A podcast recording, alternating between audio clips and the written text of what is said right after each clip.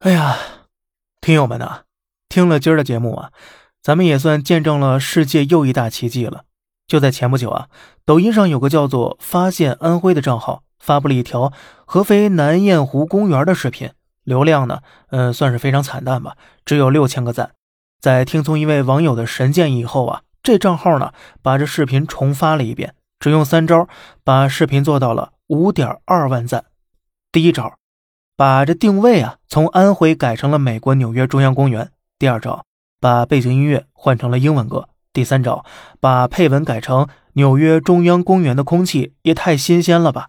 哎，用完这三招啊，视频直接爆火了，一大堆人疯狂转发视频，并在评论区狂捧美国。呃，自由的感觉，好羡慕他们啊！别人是生活，我们是生存，国外真好，空气真甜。这视频里面不全是黄种人吗？而且发布者名字也叫做“发现安徽”，这些人那么傻吗？这都信吗？哎，这你就不知道了吧？某些人到底有多蠢呢？我再给你说几个例子，保管震碎三观。比如有个著名公知，呃，袁玉来律师，当年为了捧日本，在中国说自己的茶杯结了水垢，用醋泡了一整夜，效果不理想。但是这用了日本的洗涤剂啊。一洗就好，茶垢净除。日本技术就是强，中国太差劲了。意识形态能解决吃喝问题吗？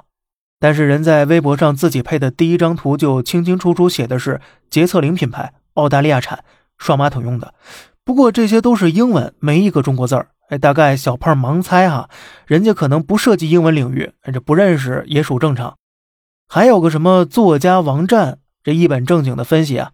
美国不发展高铁，那是因为人家航空业太发达，根本不需要高铁。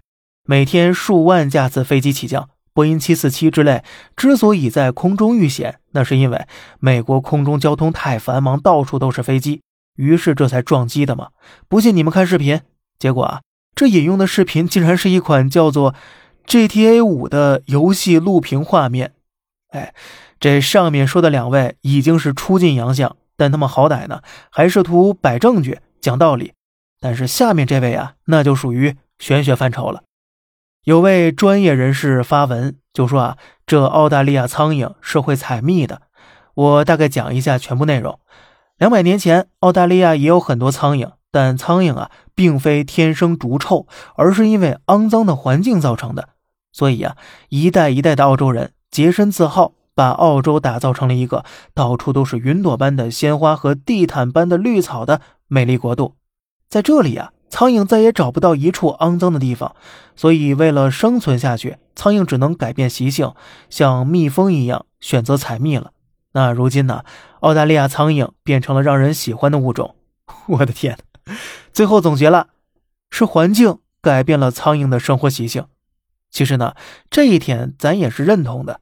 国外的环境，您别说苍蝇了，什么妖魔鬼怪都能给你熏陶成高尚的。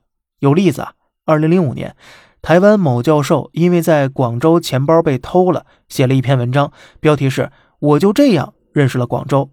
二零二二年，时隔数年，这位教授在意大利又被偷了，但这次他却开心的笑了。文章中呢是这么写的：这个小偷可能正痛苦的需要钱，需要钱转换他的命运，孩子的命运。而我呢，试试看一个真心的笑。哎，这说到底呀，还是要面子，炫耀可能连自己都没见过的远方，来贬低周围人都没见识，来彰显自己的高人一等。这要不怎么做公知是吧？这群骨质疏松的孩子，您说什么时候能长大呢？好了，这里是小胖侃大山，每天早上七点与你分享一些这世上发生的事儿，观点来自网络，咱们。下期再见，拜拜。